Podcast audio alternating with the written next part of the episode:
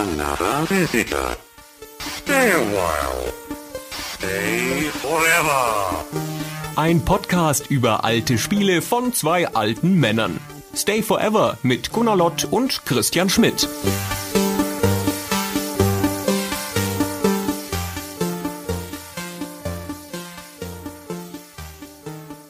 Hey Gunnar, hallo. Hallo Christian.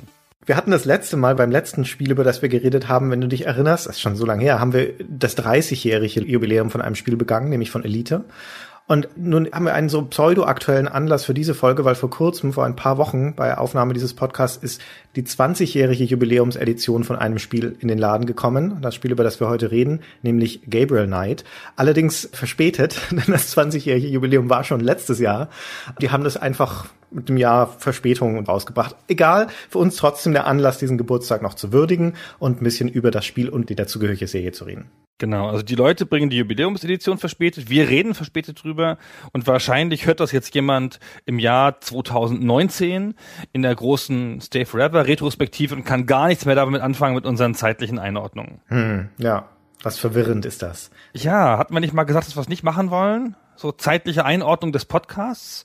Diese im Jetzt-Verortung, ja, naja, das stimmt. So wir wollen doch diese Ewigkeit herstellen, so. Ja, diese Folge ist, da fällt dann jetzt schon raus. Da ist der Anachronismus ja. dann schon eingebaut, ja. Wir sind schon ja. jetzt, schon beim Hören veraltet.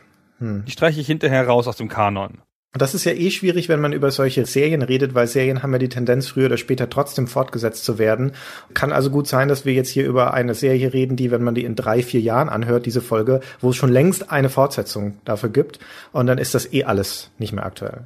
Ich sag mal, bei zwischenzeitlich eingestellten Adventure-Serien kann man gut davon ausgehen, dass die nicht wiederkommen. Nicht unbedingt, weil die ist ja jetzt gerade wiederbelebt worden, die Serie. Der letzte Teil von dieser dreiteiligen Serie, der Gabriel Knight Serie, über die wir noch viel erzählen werden, jetzt ist 1999 rausgekommen. Das ist schon eine Weile her, also weit über zehn Jahre. Aber die Rechte, die von der Firma Sierra kommen, die sind dann bei Activision gelandet. Die haben die bis heute. Und die Autorin von dem Spiel, Jane Jensen, hat sich mit Activision darauf geeinigt, die zu lizenzieren, diese Rechte, und damit ein Remake des ersten Teils zu machen. Aber wenn du mich fragst, ist das erstmal nur ein Ausloten des Wassers. Wenn das einigermaßen gut ankommt, ist die Chance gar nicht so schlecht, dass dieser Lizenzstil erweitert wird und da vielleicht eine echte Fortsetzung folgt. Es gibt natürlich kein großes kommerzielles Interesse, solche Spiele wiederzubeleben in den heutigen Zeiten, aber natürlich, wenn es einzelne Personen gibt, deren Herzblut daran hängt, dann bringen die das irgendwie wieder in die Welt. Das haben wir jetzt ja schon ein paar Mal gesehen. Naja, das ist ja zum einen, ist es dieses Rubrum Indie. Es ist ja heute leichter als früher, solche Dinge als Indie-Projekte wieder zu beleben. Und wenn man so möchte, ist diese Remake, diese 20th Anniversary Edition auch eine Indie-Produktion. Zum anderen ist es aber so, dass wir ja in einem Zeitalter leben, Kickstarter und so, wo Retro-Nostalgie ganz groß geschrieben wird und wo man ja auch sieht, dass sich ganze Communities darum bilden, die diese Nostalgie dann zu Geld machen können. Also wo zumindest genügend Geld zusammenkommt, um dann diese Projekte wieder aus der Taufe zu heben. Also es gibt eine große Fangemeinde von Gabriel Gabriel Knight noch immer nach so langer Zeit nach dem offiziellen Ende der Serie. Und eine der spannenden Fragen ist natürlich, woran liegt's? Das ist mir auch unerklärlich, Christian.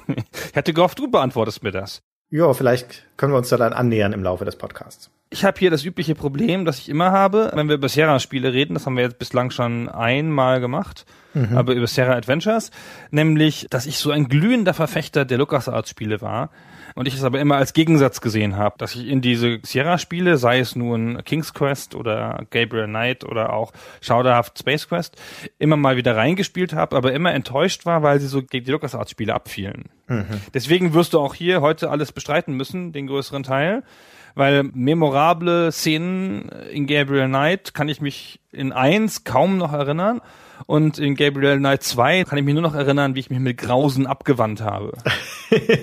ja, die Geschichte von diesen drei Teilen ist eine sehr interessante, vor allen Dingen auch was die Unterschiede zwischen den Spielen angeht. Aber der Anfangspunkt von dieser Serie war das erste Gabriel Knight mit dem Untertitel Sins of the Fathers und das sind wir im Jahre 1993.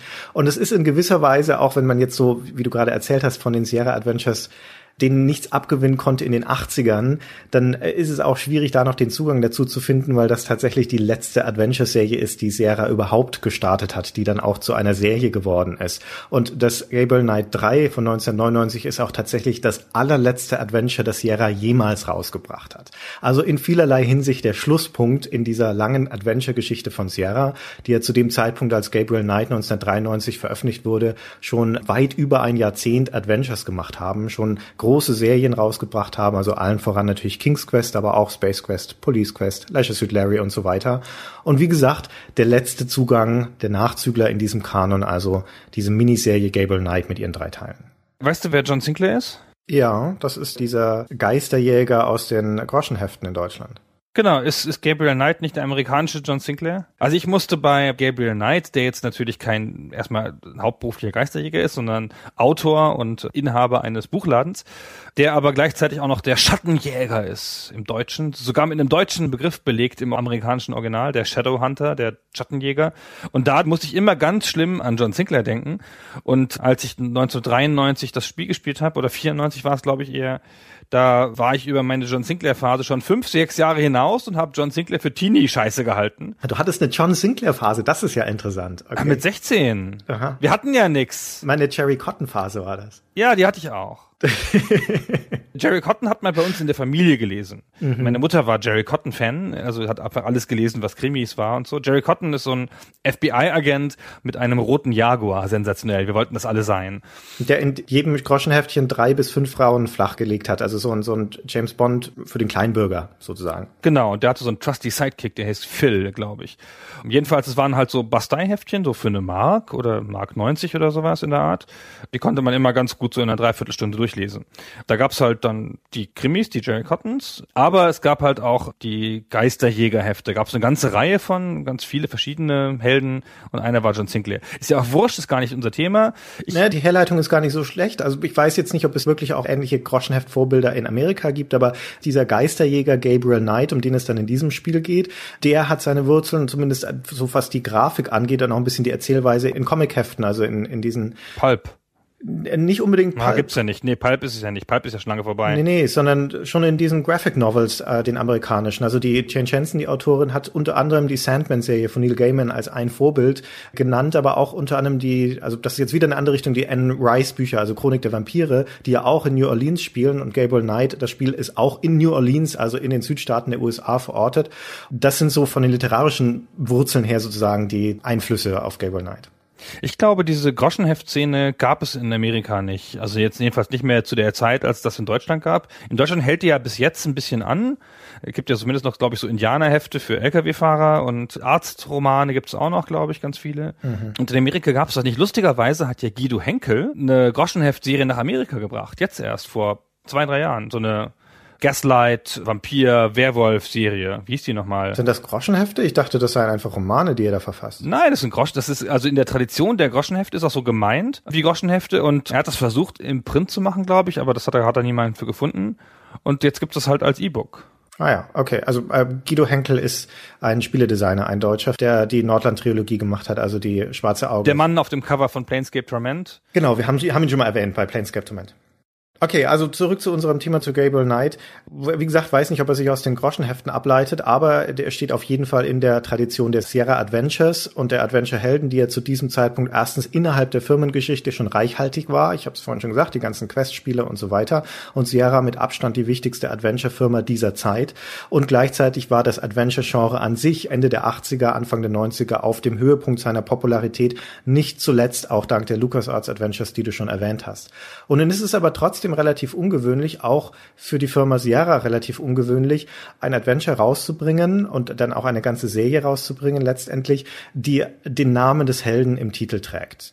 Das an sich ist schon mal bemerkenswert. Ich meine, Sierra ist eher dafür bekannt, dass sie Adventure-Reihen schaffen, die bestimmte Arten von Szenarien raufbeschwören. Police Quest ist ein sehr gutes Beispiel. Da geht's um Polizeiarbeit. Und da ist der Hauptcharakter erstmal nebensächlich. Space Quest, da geht's um Abenteuer im All. King's Quest, da geht's um Märchen und so weiter. Jetzt noch schnell dein Gegenbeispiel. Ja, sag ein Gegenbeispiel. Na, Leisure Larry. Genau, und Lashes with Larry ist das einzige Beispiel in der Serra-Geschichte von einer anderen Serie, wo der Hauptcharakter im Mittelpunkt steht. Sie haben noch Freddy Farkas noch rausgebracht, aber das ist ein einzelnes Spiel.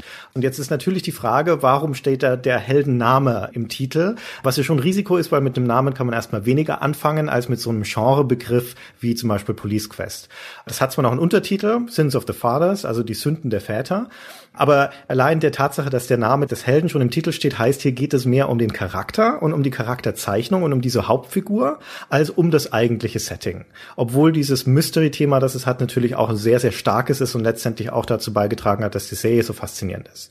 Aber dann haben wir auch noch einen Namen von diesem Helden, der sehr ausdrucksstark ist. Gabriel, der Name eines Erzengels und Knight, ne, der Ritter, also beides Begriffe, die sehr stark für etwas ähm, Ehrenwertes, Gutes stehen und in starken Kontrast zu dem, was der Charakter eigentlich ist. Der ist nämlich letztendlich ein Tu nicht gut, ein Halodri.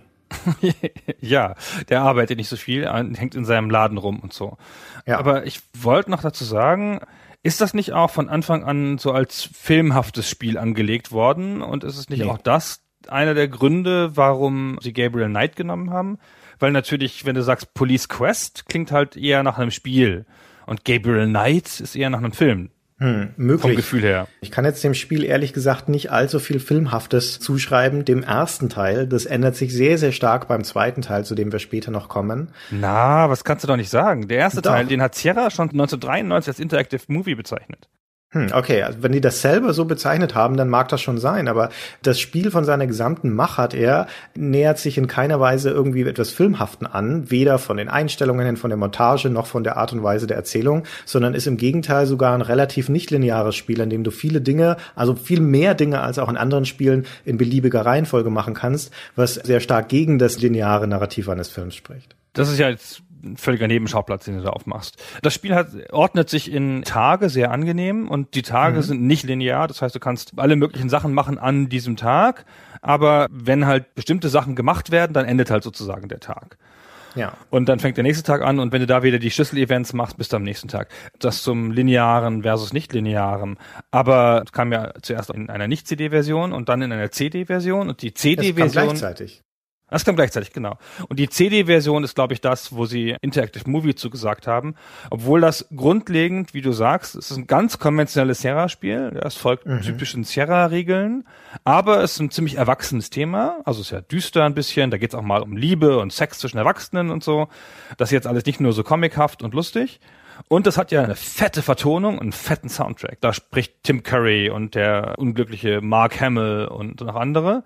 Ich glaube, das ist das, wo sie sagen, okay, jetzt hier fängt der Interactive Movie an.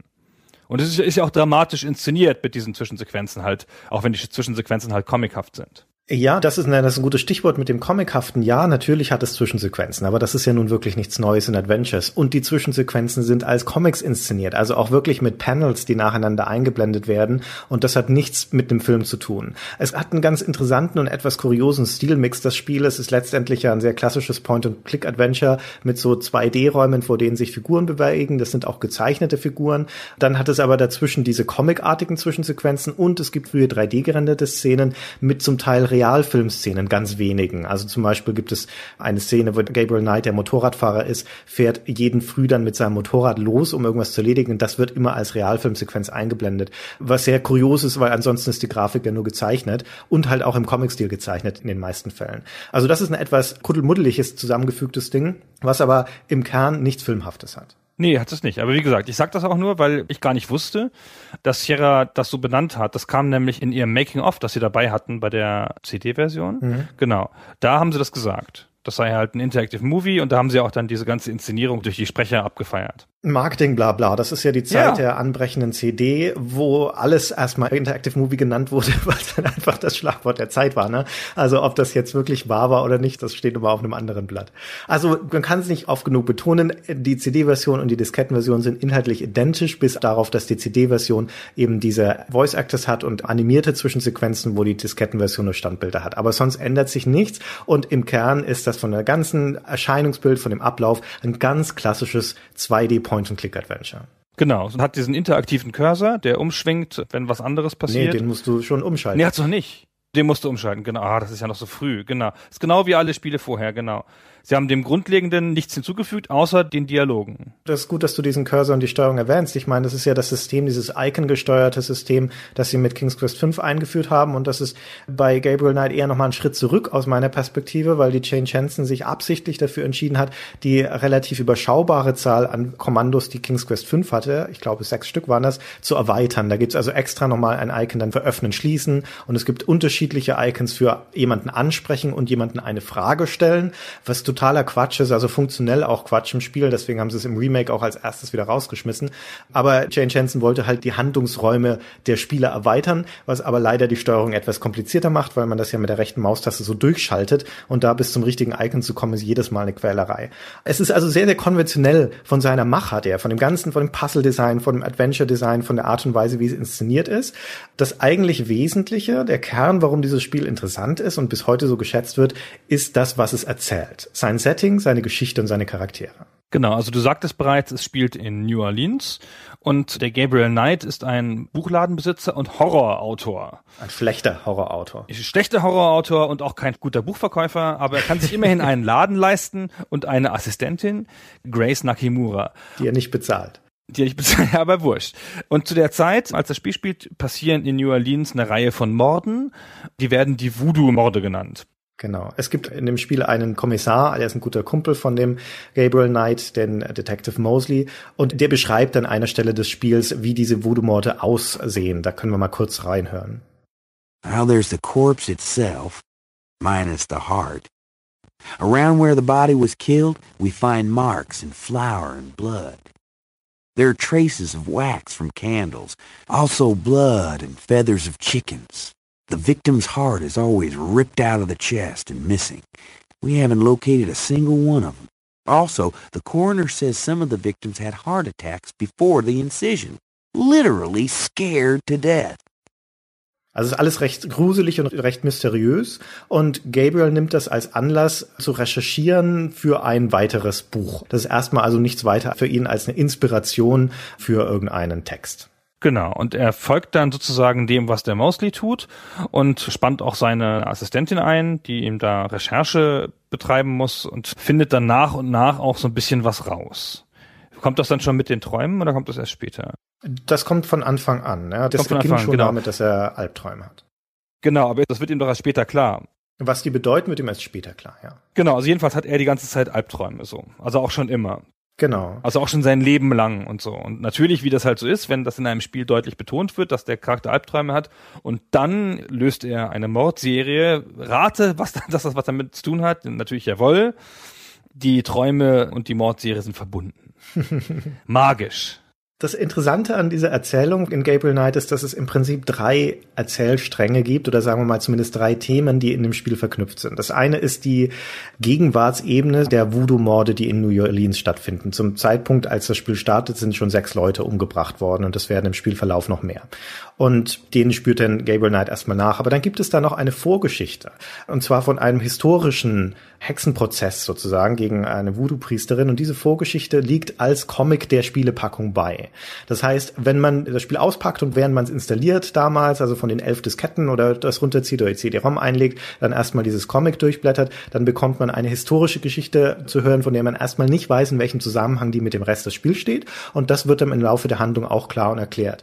Und dann gibt's dann noch die persönliche Vorgeschichte von Gabriel Knights Familie. Denn der erfährt im Spielverlauf etwas über die Tradition seiner Familie und die Vergangenheit seiner Vorfahren. Deswegen auch dieser Untertitel Sins of the Fathers, also die Sünden der Väter, die relevant ist für die Gegenwart und die letztendlich auch dazu führt, dass sich sein Charakter und seine Einstellung verändert. Er hat nämlich deutsche Vorfahren, Das nicht ungewöhnlich ist in den USA. was nicht ungewöhnliches ist. Und rate, wie die deutschen Vorfahren heißen mit Nachnamen. Ah, Mann, ah, pff, er heißt Knight, dann heißen die Deutschen, na, ja, ich komme nicht drauf. Graf, glaube ich. Michael Genau. Graf ist sein Vorfahr. Genau. Reinhard May. Das sind die, Richtig. genau. Das sind die Ritters nämlich so. Er fährt auch im Laufe des Spiels dann nochmal nach Deutschland und trifft da einen Verwandten. Und er kriegt jedenfalls raus, dass seine Familie schon immer, ja, schon immer dem Übernatürlichen nachgespürt hat. Hier kommt wieder der John Sinclair Move und dass er der Schattenjäger ist. So eine Art Geisterjäger, Inquisitor, sowas in der Art. Wie gesagt, ich sagte es schon, das heißt ja auch im amerikanischen Schattenjäger, weil er ein Deutscher ist. Genau, das ist der eigentliche Kern auch dieser Spielfantasie. Das wird sehr gut zusammengefasst von einem Verwandten von Gabriel Knight aus Deutschland, dem letzten lebenden Verwandten, den er noch hat zu diesem Zeitpunkt, nämlich dem Wolfgang Ritter. Und der erklärt ihn dann so im zweiten Drittel des Spiels endlich auf darüber, über seine Bestimmung und was diese Schattenjäger sind und warum es sie gibt. Das beschreibt er so. Most people are completely blind to the fact that evil does exist. It is out of vogue at the present, but I tell you, Shadows of darkness, spirits, vampires, witches, demons. These things are real. It is to their advantage that the world has become so scientific, so cynical. But we know they exist, Gabriel, and we hunt them. Genau, und aus diesem Kern leitet sich dann also die ganze Mythologie dieser Serie letztendlich ab, nämlich es gibt das Böse in der Welt, es gibt diese ganzen übernatürlichen Phänomene, wie also Voodoo, Voodoo tatsächlich als Magie ist real in dem Spiel, im zweiten Teil geht es dann um Werwölfe, im dritten Teil geht es um Vampire und für den vierten Teil, der nie erschienen ist, waren dann Geister angesetzt, also na, das ganze Arsenal des Übernatürlichen wird da durchdekliniert, vermutlich im fünften dann Aliens, also das Nein. ist im Prinzip auf der gleichen... Aliens sind doch eine ganz andere Ebene von übernatürlich. Ja gut, also es bewegt sich in dem gleichen Feld wie auch ein Indiana Jones oder auch ein Tomb Raider. Es ist also dieses reale und gegenwärtige gemischt mit Übernatürlichem. Genau, so historisches Böses und so. Und wenn er gerade dabei ist, rauszufinden, dass er der Schattenjäger ist und aus der Schattenjägerfamilie kommt, dann klärt sich auch noch auf, dass diese Albträume was damit zu tun haben, logischerweise, und dass sie auf einem alten Fluch beruhen. Seine Familie ist verflucht worden. Ja. Und da schließt sich dann auch wieder der Kreis zu diesem Comic. Ich weiß nicht, wollen wir spoilern an dieser Stelle? Nee, machen wir nicht, oder? Nö, das, müssen wir nicht. Kann Wir ja das schon, Remake gut ich, ist, jetzt schon, ist ja schon viel gespoilert jetzt. Ja, naja, es ist noch die ganze Auflösung und so weiter, wollen wir auch nicht spoilern Genau. an dieser Stelle. Es ist jetzt auch nicht so, dass man da groß interpretativ tätig werden müsste bei dem Spiel. So tief ist die Handlung dann auch wieder nicht. Also es bewegt sich auf dem Niveau eines ganz gut geschriebenen Groschenromans. Wobei man aber sagen muss, dass das für die mittlere Qualität, die Adventure-Geschichten zu dieser Zeit hatten, schon sehr gut ist. Und die Jane Jensen, eine Autorin, ist, die zwei Dinge relativ ernst nimmt gut hinkriegt auch. Das eine ist die Recherchetiefe des Themas. Und im ersten Teil ist das Thema also Voodoo. Und zwar Voodoo, in erster Linie mal Voodoo als Religion. Heutzutage wird Voodoo, wenn man daran denkt, ja erstmal so als übernatürlicher Hokuspokus und Spuk begriffen, also die Voodoo-Puppen und so weiter. In Gable Knight kommen Voodoo-Puppen überhaupt nicht vor. Es geht um den Voodoo als kreolische Religion, die so aus Haiti und den Westindies und die Südstaaten der USA kam, dort verwurzelt ist und auch eine sehr starke Tradition in New Orleans hat. Und das wird auch sehr gut hergeleitet in dem Spiel. Und es gibt nicht nur Hintergrundwissen in Form von Einsprengseln in dem Spiel, sondern es gibt tatsächlich auch ein Voodoo-Museum, in dem man sich ausführlich von dem Eigentümer erklären lassen kann, was Voodoo eigentlich ist. Und es gibt sogar In später der- Vorträgen. Ein Vortrag an der Universität, ja, wo ein Professor auch nochmal referiert über die afrikanischen Wurzeln des Voodoos. Wir können von diesem Voodoo-Museumsleiter, dem Dr. John, einmal kurz reinhören. Einen kleinen Ausriss von den Dingen, die er über Voodoo zu sagen hat. Tell me about historical voodoo. Very well. As you may know, Voodoo is a grassroots religion formed by the mixing together of many different African tribal religions and Anglo religions, such as Catholicism or Protestantism. In other words, it is a religion born of the African slave trade. Ja, und das ist Voodoo als Religion, die dann schon auch eine magische Komponente im Spiel hat, aber die ist lange Zeit erstmal untergeordnet. Und man lernt im Laufe des Spieles relativ viel auch über dieses System des Voodoos, abgesehen von den ganzen Fachausdrücken, ne, Grigri und WW und Loas und Hanfurs und so weiter, aber halt kontextualisiert und sehr stark eingeordnet in dieses Wertesystem, das da eine Rolle spielt und mit dem sich Gabriel Knight auseinandersetzen muss. Noch ein Beispiel, das mir extrem gut gefallen hat. Es gibt da nämlich eine Figur in dem Spiel, die nur eine Nebenfigur ist, die heißt Madame Cassanu. Das ist eine ältere Dame, eine Kreolin, die also ihre Wurzeln zurückverfolgt auf die französischen Einwohner von Louisiana, als sie noch zu Frankreich gehörten, bevor sie die Amerikaner dann gekauft haben, die Region. Und die ist also auch stolz auf ihre Wurzeln, auf ihre Familiengeschichte. Und nachdem das damals von Frankreich besiedelt wurde, sind die natürlich alle erzstockkatholisch. Und so ist es also auch diese Madame Cassanu. Und die verkörpert aber auf sehr, sehr interessante und ganz authentische Art und Weise diese Vermischung zwischen Katholizismus und Voodoo, das auch originalgetreu ist, weil das hat sich sehr stark vermischt, diese beiden Religionen. Die ist also eine devote Katholikin, die hat ein Heiligenbildchen zu Hause, aber die glaubt auch an Voodoo. Und der begegnet dann zum ersten Mal in einem Voodoo-Laden in New Orleans, wo sie einen Dialog mit dem Geschäftsführer hat. Und ihr beklagt sich darüber, dass ihr offensichtlich jemand ein Schlafnichtsäckchen unter der Eingangstreppe vergraben haben muss, weil sie seit Tagen nicht gut schläft. Und äh, sie hat aber schon drei Rosenkränze gebetet, um die Jungfrau Maria um Beistand zu bitten, aber das hilft nicht. Und da sagt ihr also dieser Walker, der den Laden führt, ja, Rosenkränze seien gut, aber er empfehle sicherheitshalber doch noch gute Nachtkerzen zu kaufen, um dieses negative Grigri, also diesen Voodoo-Zauber zu negieren. Und dass das alles also so ganz natürlich verschmilzt in dieser Figur der Madame Casanou, repräsentiert dieses lokale Voodoo von New Orleans ausgezeichnet, ja, und ist auch authentisch. Und das ist auch dieses Doppelbödige, was sich darin widerspiegelt. Naja, Katholizismus ist ja auch eine Hokuspokus-Religion und das passt ja auch, finde ich. ich habe immer gesagt, ich verstehe den Protestantismus nicht ist mir eine unerklärliche Religion, weil wenn schon glauben, dann doch gleich alles. Da jetzt doch so Unterschiede zu machen mit, oh, das glaube ich jetzt aber nicht und das ist so, die Dreifaltigkeit ist gar nicht so ernst zu nehmen und so. Nee, wenn schon glauben, dann richtig. Unfehlbarkeit des Papstes, alles gleich mit und Voodoo noch. Zack. So, tausende von Hörern verloren jetzt, wegen einer religiösen, realweltlichen Aussage. Ist nicht der Katholizismus die viel durchstrukturiertere Religion mit viel mehr Regeln? Äh, allein die ganzen Sakramente, die du im Protestantismus nicht hast. Und du hast viel mehr Feiertage und viele stringentere Liturgien in den Gottesdiensten. Das ist doch alles viel geregelter im Katholizismus als im Protestantismus. Da hast du ja auch die ganzen Freikirchen bei den Evangelischen, das gibt's ja alles im Katholizismus nicht. Ja, da darfst du ja, ja eben nicht alles glauben, da darfst du nur genau das glauben, was dir vorgeschrieben wird. Ja, aber das ist, da machen sie aber dann ordentlich was draus. So mit Kostümen und Cosplay und Musik und die Protestanten sitzen da und arbeiten den ganzen Tag und abends gehen sie eine halbe Stunde in die Kirche und wissen dann, dass sie, wenn sie viel arbeiten, in den Himmel kommen. Und die Katholiken, die saufen noch den Messwein und boah, und alles drumrum und den Leib des Vaters und ach.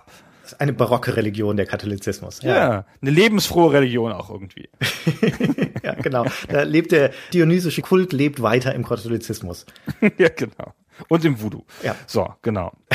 Genau, also und du hast recht, das, also das ist gut getroffen, was du da beschreibst und überhaupt ist das gut getroffen, was sie da macht. New Orleans ist gut getroffen auf seine Art, die Leute, denen dann man da begegnet, sind cool, ja, also hat, also ich habe keine Ahnung, wie es in New Orleans aussieht, ja, aber ich nehme mal an, dass die Leute da so reden, wie sie reden und die für die Zeit ja sehr fette Sprachausgabe trägt da deutlich zu bei, mhm. das zu illustrieren, ja, da gibt's dann irgendwelche Schwarzen, die dann halt so diesen breiten, südlichen Slang reden und der Gabriel Knight ist ja von Tim Curry gesprochen, der das große großartig spricht, also wirklich großartig, auch so ein bisschen lasziv immer im Unterton und so. Und äh, Mark Hamill, der bisschen dröge Mosley, super. Wir können da gleich nochmal anhören, wie der klingt. Ich wollte vorher nur noch kurz sagen, noch anknüpfen zu dem, was du gesagt hast. Das ist natürlich auch deswegen ein bisschen bemerkenswertes Spiel, weil es in einem echten Schauplatz spielt, New Orleans, und damit auch an lauter Orten, die wirklich existieren. Und das ist jetzt auch in der Sierra-Historie oder auch in der Adventure- und LucasArts-Historie gar nicht so gewöhnlich, wie man denken sollte. Aus dem Stegreif fällt mir überhaupt kein Spiel ein von Sierra, das in einem authentischen Ort spielt. Die meisten sind es in entweder Fantasiewelten, in der Zukunft, in der Vergangenheit, Wahrheit, auch die Police Quest Spiele spielen ja nicht in einem echten Ort. Und die ganzen Lucas Adventures auch nicht. Spielt Leisure Suit Larry nicht in Las Vegas irgendwann? Nee. Der zweite Teil spielt, okay. ja. glaube ich, in Los Angeles am Anfang. Hm. Also vielleicht gibt es welche, mir fällt jetzt nur aus dem Stegreif keiner ein. Computerspiele, Adventure-Spiele zu dieser Zeit haben ja noch eine viel eskapistischere Tendenz und vielleicht liegt auch das daran, dass man diese neuen Welten schaffen kann, das Medium nutzen etc. und dass es langweilig ist, das in der realen Welt zu verorten. Aber zu diesem Zeitpunkt 1993 sind die Spiele dann schon an einem Punkt auch von der optischen Qualität, wo man näher ranrücken kann an die Realität, also wo Fotorealismus auch so langsam Thema wird, gerade mit dem Aufkommen der CD, mit den größeren Datenmengen und so weiter. Und jedenfalls Jedenfalls spielt also Gabriel Knight in, an einem realen Schauplatz in New Orleans und an vielen Orten, die es da tatsächlich gibt. Im French Quarter, am Jackson Square, die St. Louis Cathedral, also die Kathedrale, die so das Wahrzeichen von New Orleans ist, die kannst du natürlich auch im Spiel besuchen. Die spielt da auch eine ganz zentrale Rolle. Oder die Universität, die wir vorher schon erwähnt haben, die Tulane University. Das gibt es alles. Und es hat auch also als Reisekarte eine Straßenkarte von New Orleans als Grundlage. Genau, das finde ich ja immer super bei Spielen, wenn es eine Straßenkarte gibt, weil man dann so ein Stadtgefühl hat, auch wenn es gar keine Stadt darstellt, sondern nur einzelne Orte, man hat trotzdem so ein Stadtgefühl. Mhm. Wie in dem Sherlock Holmes Spiel, zu dem du die zweite Reihe gemacht hast. Stimmt, ja. Übrigens gab es tatsächlich auch einen Roman dazu hinterher. Der kam ein paar Jahre später, also es war nicht so ein Roman, der dann gleichzeitig dazu kam oder der Packung beilag. Der kam erst 97. Mhm. Und der schreckliche zweite Teil, zu dem wir dann später noch kommen, der hat dann auch noch einen Roman gekriegt, ein bisschen später. Mhm. Okay. Ja. Dann genau. reden wir jetzt mal über Gabriel Knight, weil letztendlich, ich sagte es ja schon, der ist der titelgebende Held. Alles dreht sich im Spiel um ihn und die Charakterzeichnung ist wichtig in diesem Spiel. Also nicht nur von ihm, sondern auch von Nebenfiguren, insbesondere von Grace Nakimura. Und dieser Gabriel Knight ist kein klassischer Held. Er ist aber auch kein Anti-Held, wie Larry Leffert einer ist, sondern er ist eigentlich ein Chauvi. Er ist eingebildet, er ist ein Weiberheld, hat ein riesiges Ego, ist aber nicht unbedingt der Hellste. Also ein Raubein, der mit Motorrad rumfährt, fährt, Ledermantel trägt, drei Tage Bart, lange Haare und so weiter. Wir können mal kurz reinhören, wie er sich dann auch anhört. Ich sagte es ja schon, es gibt diese St. Louis Cathedral, also diese Kathedrale, in der man reingehen kann. Da gibt's, weil es eine katholische Kirche ist, natürlich auch einen Beichtstuhl. Da kniet er sich dann auch mal rein und beichtet dem Pastor Folgendes. May I help you, my child? I'd like to make a confession. I've had a lot of women, Father. A lot? More than ten? Yes, Father. More than twenty? Yes, Father. More than forty? Yes, Father. Son, I don't think this is a matter for a priest. I think you need a good therapist. Ja, und damit ist also seine Lebensweise ganz gut beschrieben, Frauen aufzureißen, ohne irgendeine feste Beziehung einzugehen und so durchs Leben zu driften. Und er hat also nicht so wahnsinnig viel erreicht in seinem Leben bisher, ist immer nahe der Pleite, er führt diesen erfolglosen Buchhandel, Gebrauchtbuchhandel im French Quarter. Und zu Beginn des Spiels wacht er da auch in diesem Buchhandel auf und beginnt also dann damit für seinen neuen Roman zu recherchieren. Aber er sieht gut aus. Ja, das Spiel zelebriert ja die Dialoge sehr hübsch, weil es auch viel Dialoge hat. Und in der CD-Version sind die ja alle vorgelesen. Und dann sieht man auf einem schwarzen Bildschirm die Köpfe der beiden Leute, die miteinander reden und in der Mitte so die ganzen Themen und die kann man dann so durchklicken und die werden dann ja wirklich alle vorgelesen. Und die Köpfe sind dann so, bewegen halt dann so animiert die Münder, was man halt so macht in 320 mal 42. Sieht aber ganz cool aus, finde ich. Und es gibt starkes Gefühl, dass die Dialoge wichtig sind und man verbringt auch viel Zeit damit. Und ich finde, auf diesem Bild, das ist ja das, wie man ihn am größten sieht, also sein Gesicht richtig sieht, da sieht er schon sehr gut aus. Viel besser als in Teil 2 übrigens. ja, das ist ja ein echter Schauspieler dann, der ihn spielt. Dann in Teil Genau. 1 ist es ja noch gezeichnet. Ja, der ist gut aussehend, genau. Und deswegen ist er natürlich auch ein Frauenschwarm. Es gibt eine ganz interessante Szene in dem Spiel, was man auch echt selten in Spielen hat, gerade in Spielen, die starke Männerfiguren als Helden haben. Nämlich man trifft im Park dann eine wirklich nur Nebenfigur, nämlich so eine Wahrsagerin. Und die fängt sofort an, mit ihm zu flirten. Also sie mit ihm, weil sie ihn für attraktiv hält. Ja, das ist ein nettes Techtelmechtel, aber diese Richtung, diese Flirtrichtung, dass eine Frau versucht, den Mann aufzureißen, ist ja was, was du nicht so häufig hast in solchen Erzählungen. Nee, in der Tat nicht. Ja, sonst sind die Männer immer sehr aktiv da. Man merkt, es hat eine Frau geschrieben, ne? Es ist ein bisschen eine zwiespältige Figur. Es ist nicht so eindimensional und der männliche Superheld, wie Männer sie oft gerne erfinden, diese Figuren.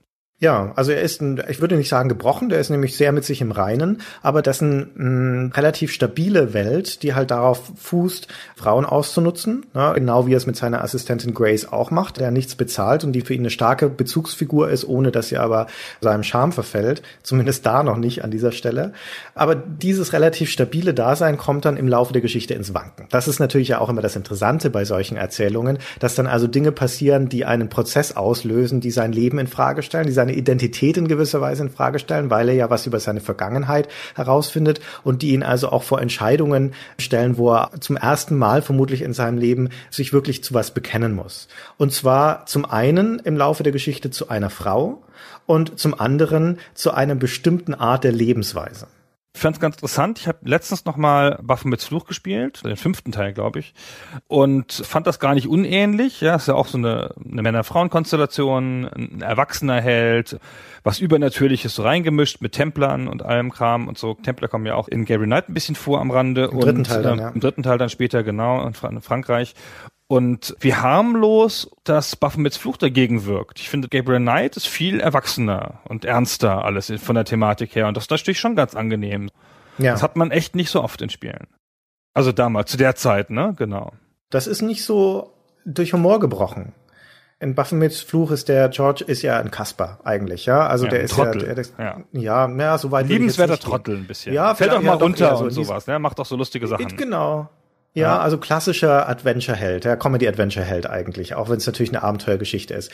Und Gabriel Knight, auch wenn er den einen oder anderen humorigen Spruch drauf hat, ist nicht unbedingt ein humorvoller Held, sondern einer, der auch relativ krass drauf ist, auch durchaus kaltschnäuzig häufig. Es gibt zum Beispiel diese eine Stelle dann so weiter im Spiel, wo das ernst wird, so langsam mit dieser Voodoo-Bedrohung und dann findet also Grace, die jeden Morgen in diesen Buchladen kommt, ein halbtotes Huhn auf dem Boden des Buchhandels als Warnung Spannung, das noch so zuckt. Nachdem sie um Hilfe geschrien hat und Gabriel herbeistürzt, sagt sie dann, wie kann man nur sowas tun? Und Gabriel Knight antwortet da trocken, mit einem Messer nehme ich an. Was total unangemessen ist in dieser Situation und aber eben deswegen sehr starke Charakterzeichnung, weil ihm halt dann die Empathie fehlt einfach in dem Moment. Ja, das ist nicht seine ganz große Stärke, das mit der Empathie und so. Nee. Das nur ganz schnell noch dazu. Generell ist diese Beziehung zwischen Gabriel und Grace mit die interessanteste im ganzen Spiel. Also zum Teil auch in der Serie, obwohl sie im ersten Teil am besten ist. Weil Grace nämlich eine der wenigen Frauen ist, die diesem Charme von Gabriel widersteht, weil sie ihn als das erkennt, was er ist. Nämlich ein Aufreißer, der die Frauen dann ausnutzt und liegen lässt. Und dementsprechend begegnet sie also seinem Baggern, was er ja durchaus macht, ne? Der versucht es trotzdem weiter bei ihr. Begegnet sie mit kühlem Humor. Da gibt es einige ganz nette Dialoge dann wir können einmal einen ganz kurzen Austausch reinhören. Do you know anything about this? What, the magnifying glass?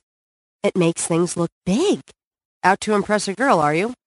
I hope you're insulting the size of my brain. That goes without saying. How come we haven't gone out yet? I'm still waiting around for that lobotomy. As soon as I get it, I'll let you know. Diese Grace ist also im Gegensatz zu Gabriel dann so eine personifizierte moderne Frau. Die ist sehr unabhängig, die ist klug, die ist gewitzt, die ist sehr schlagfertig und sie ist eben aber auch weltweise genug, um eben nicht auf so jemanden wie Gabriel reinzufallen. Und das ist aber genau das, was er braucht. Ja? Also deswegen ist sie für ihn ein Ankerpunkt und auch eine Konstante dann in seinem Leben, obwohl sie sich zu dem Zeitpunkt noch nicht so lange kennen. Und es gibt halt einen logischen Dauerkonflikt, ja, mit dem das Spiel arbeiten kann oder mit dem das Narrativ dann arbeiten kann. Ja. Er genau. kann sie anbaggern, sie kann es ablehnen, sie können sich ein bisschen die Bälle zuwerfen und so. Ist ja immer schön, wenn gleichwertige Charaktere miteinander agieren. Ja, und was das Spiel echt ganz gut macht, ist halt so auch ein bisschen erotische Spannung aus dieser Konstellation, weil sie natürlich doch ganz gut zusammenpassen würden, ja, aber das wird nicht eingelöst im ersten Teil. Aber es gibt eine Szene dann auch so im zweiten Drittel des Spiels, da braucht Gable Knight ein Tattoo auf seiner Brust von einer bestimmten Darstellung und bittet dann Grace, die auch künstlerisch begabt ist, mit ihren Wasserfarben das draufzumalen. Und dann zieht er sich natürlich sein Shirt aus und sie kniet sich vor ihn hin und fängt dann an, seine Brust zu bemalen. Da knistert also die erotische Spannung in diesem Moment und die beiden kommentieren das auch ganz doppeldeutig, also vor allen Dingen er. Und das genießt man als Zuschauer schon, weil das hat man sich auch verdient bis zu diesem Punkt durch die ganze Interaktion mit den beiden, dann hier diese Spannung auszukosten. Auch wenn es so viel da verraten werden, letztendlich im ersten ersten Teil zumindest nicht zu irgendetwas führt. Es gibt da eine andere Frauenfigur, die in Gabriels Leben zu diesem Zeitpunkt wichtiger ist. Genau. Die dann auch was mit dem Ende des Spiels zu tun hat. Ja, gut. Ja. Wolltest du dem noch was hinzufügen oder sollen wir zum zweiten Teil springen? Naja, ich würde ganz gerne noch ein bisschen über die Puzzles im ersten Teil oder ah, den ja, Spielerablauf Das sollte man ehrlich gesagt beim Adventure nicht vergessen, das stimmt eigentlich. ja. Fang doch gerne mit den Puzzles an. Ich erinnere mich an keins mehr. Die sind jetzt nicht so wahnsinnig bemerkenswert mit zwei Ausnahmen. Es gibt ein paar Puzzles, die ganz clever sind. Ähm, mein Lieblingspuzzle ist, es gibt in diesem Jackson Square, das ist so ein Park vor der Kathedrale, da passiert ja jeden Tag irgendwas anderes und am ersten Tag steht da ein Pantomime. Und der folgt Leuten, wenn sie an ihm vorbeilaufen. Was ganz nett ist. Also es ist auch ganz hübsch, das zu beobachten. Die bemerken dann, dass er ihnen hinterherläuft und dann beschimpfen sie ihn. Da laufen also auch so Passanten rum. Und das ist ein ganz hübsches Bewegungsrätsel, weil man muss diesen Pantomim dazu bringen, dass er einem nachläuft und muss sich dann bewegen zu einem Polizisten, der am anderen Ende des Parks steht. Und dann fängt dieser Pantomime an, diesen Polizisten nachzumachen, vertreibt ihn dadurch. Also das ist jetzt nicht so schwierig, da drauf zu kommen, aber das ist einfach ganz netter Gag. Und viele Rätsel sind so auf diesem Niveau, also meistens ganz logisch. Und es gibt aber auch ein paar ganz saublöde. Und eines davon insbesondere ist ganz legendär geworden. Und zwar ist das das Schrifträtsel.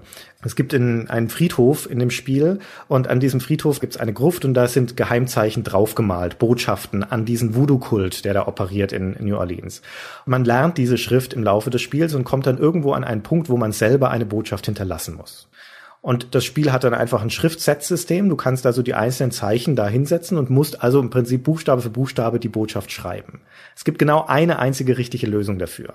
Also wenn du dann falschen Satz schreibst oder einen falschen Buchstaben setzt, dann kommst du da nicht weiter. Ähm, und das Spiel sagt dir natürlich nicht, ob's, äh, also sagt dir, ob es richtig oder falsch ist, aber es sagt dir nicht, was du falsch gemacht hast. Und das allein ist schon nervig. Und das mhm. Nervige daran ist aber, dass du einen bestimmten Begriff in diesem Rätsel verwenden musst, in dieser Botschaft hinterlässt. Und dieser Begriff heißt Satay Madolé. Und Satay Madolé ist ein kleiner Sarg. Das ist so ein Kultgegenstand im Voodoo. Den hast du mal gesehen im Voodoo-Museum und du kannst nicht Sarg schreiben. Du kannst nicht kleiner Sarg oder sonst was schreiben. Du musst diesen Fachbegriff, diese Bezeichnung dieses Sargs wissen und musst das da reinschreiben. Und da drauf zu kommen, ist hammerhart. Und dann gibt's noch diese hübsche kleine Anekdote, dass das Spiel ja parallel auch als CD-Version rausgekommen ist. Und in der CD-Version sind als Standard die Sprachausgabe aktiviert und die Texte deaktiviert. Das heißt, da wird dir der Name Satay Madolé immer nur vorgelesen. Und du hast keine Ahnung, wie man das schreibt. Wie würdest du das buchstabieren? S-A-T-A-Y.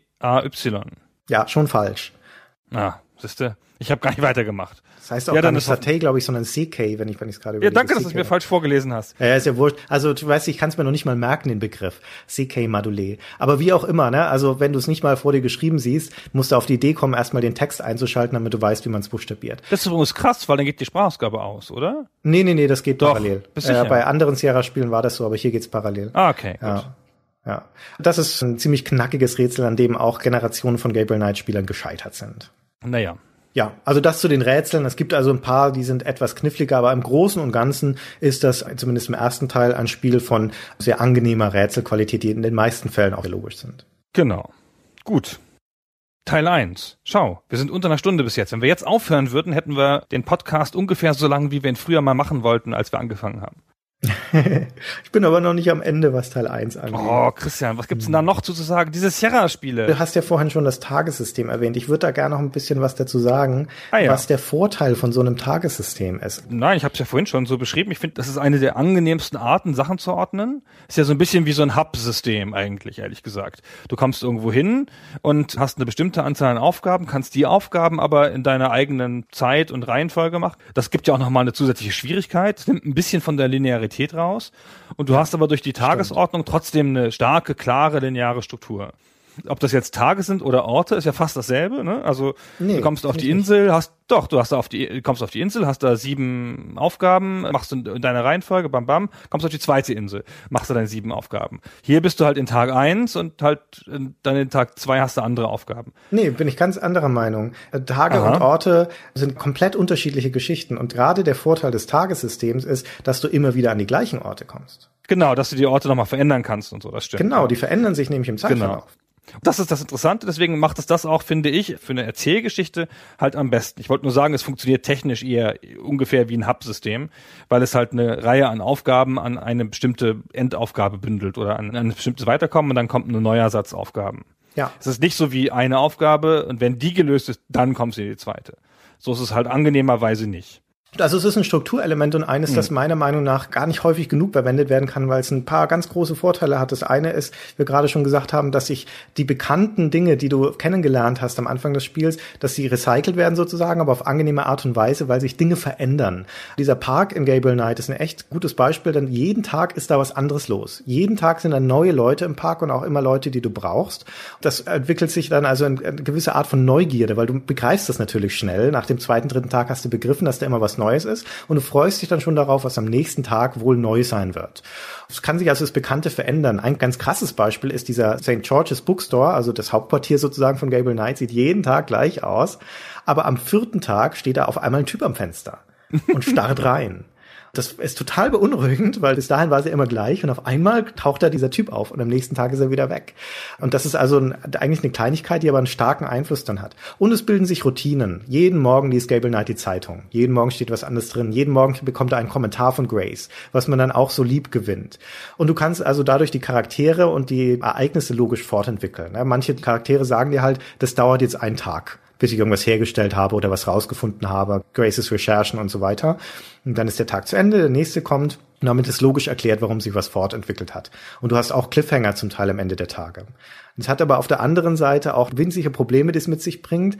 Zum Beispiel den, dass Gabriel und Grace in diesen zehn Tagen, die das Spiel dauert, wie jeder andere Charakter im Spiel auch jeden Tag das Gleiche anhaben. Die ziehen sich nie um.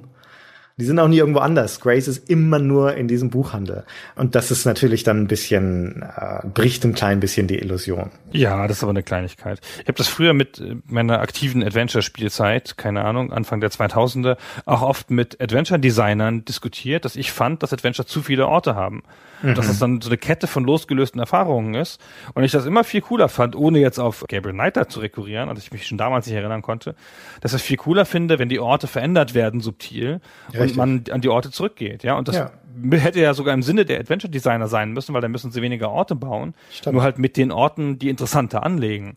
Und ich fand das immer faul oder nicht weit genug gedacht, wenn man halt dann immer ganz viele neue Orte baut, sich darum ein Set von Witzchen und Rätseln überlegt und dann an den nächsten Ort geht. Vertrautheit ist ja auch ein ganz starkes Gefühl, das man hm. clever ausnutzen kann. Monkey Island, das erste, macht es zum Beispiel super, wo du lange Zeit auf dieser ersten Insel bist, Millie Island, und dann reist Guybrush ja weiter, dann kommt er auf Monkey Island und so weiter und so weiter. Und am Ende des Spiels schließt sich aber der Bogen, da rekurriert das Spiel dann wieder auf den Anfang, da kommst du zurück auf diese erste Insel, auf der sich Kleinigkeiten verändert haben. Aber das ist halt auch so ein ganz tolles Wiedersehenseffekt in diesem Moment. Das ist auch natürlich das dramatische Finale. Die bekannten Orte wieder zu verwenden, ist eine sehr clevere Art und Weise, Weise, um erstens die Zahl der Orte zu reduzieren, wie du sagst, und zweitens aber auch die Emotionen der Nutzer dann auszunutzen. Und es ist ja auch nichts Seltenes. Ich meine, Sierra hat das nicht erst mit Gabriel Knight gemacht. In Freddy Farkas sind Akte drin, in Colonel's Bequest sind Stunden, in Conquest of the Longbow sind Tage. Also gibt's schon vorher häufig, zu Recht.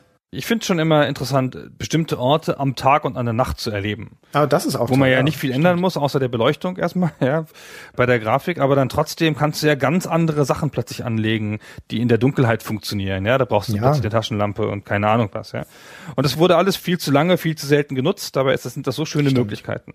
Also das wünschen wir uns häufiger. Naja, Adventures, hm.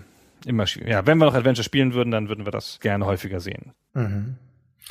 Also, Gabriel Knight 93 rausgekommen, dann ein großer Hit für Sierra gewesen. Also sehr erfolgreiches Spiel. Und was macht man, wenn man ein erfolgreiches Spiel hat? Man produziert einen Nachfolger. Genau. Und das haben sie dann auch gemacht. Erstaunlich viel später. Naja, zwei Jahre. Drei. Zwei. 95. 95, ne, 95, stimmt, zwei Jahre später, genau. Und dann haben sie erstmal alles über Bord geworfen, was ihnen da gelungen war. in dem vagen Gefühl, jetzt ein moderneres Spiel zu machen. Wir sagten ja schon, grafisch ist es ganz nett, ähm, sympathische Pixelgrafik, teilweise nicht so besonders, teilweise sehr cool. Finde den Buchladen sehr hübsch und den Park doof zum Beispiel, aber Geschmackssache. Mhm. Und sensationelles Voice Acting. Und dann die Dialoge und diese comicartigen Zwischensequenzen. So. Und im nächsten Teil, dann geht man voll in die richtige Richtung, in das, was die Zukunft ist, nämlich in den richtigen interaktiven Film mit Schauspielern und Fotos als Hintergründe. Ja, schön reale Fotos, Räume fotografiert, äh, Bäume fotografiert, Stadtteile fotografiert und der Held läuft da vom Bluescreen rum und bewegt sich halt sozusagen vor diesen Fotos das ist ja nicht so falsch, ja, mit Fotos zu arbeiten oder mit fotorealistischen Texturen. Aber mhm. zu dieser spezifischen Zeit 1995 hast du halt 256 Farben. Und dann hast du halt Fotos mit 256 Farben. Und reale Fotos hatten zu der Zeit schon mehr als 256 Farben, geschweige denn mal die Realität. Das heißt, es sieht sofort scheiße aus obwohl es ja echter wirken soll durch das Foto. Aber für mich wirkt dann fast die Pixelgrafik, wo du ja deine Farbpaletten gut abstimmen kannst, ja, auf die mangelnde Farbtiefe, wirkt echt viel echter immer. Aber das waren noch keine 256 Farben mehr in Gabriel Knight 2. Doch.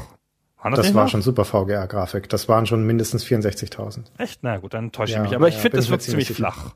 Ja, ja. Also gerade innen und so, ja. Das also tut es. sehr tief, ja, ja. nicht sehr echt. Das liegt ja nicht daran, dass sie schlechte Fotos gemacht hätten. Ja, das liegt daran, dass die Fotos halt grob werden durch die Auflösung. Ja, und dass die Auflösung halt so schlecht ist. Genau, richtig. Ja. Dass es matschig ist, gerade auch in den Videosequenzen. Und es ist halt scheiße komponiert. Du hast halt diese Fotos und in denen läuft dann dieser einkopierte Schauspieler rum, der aber keinen Schatten wirft.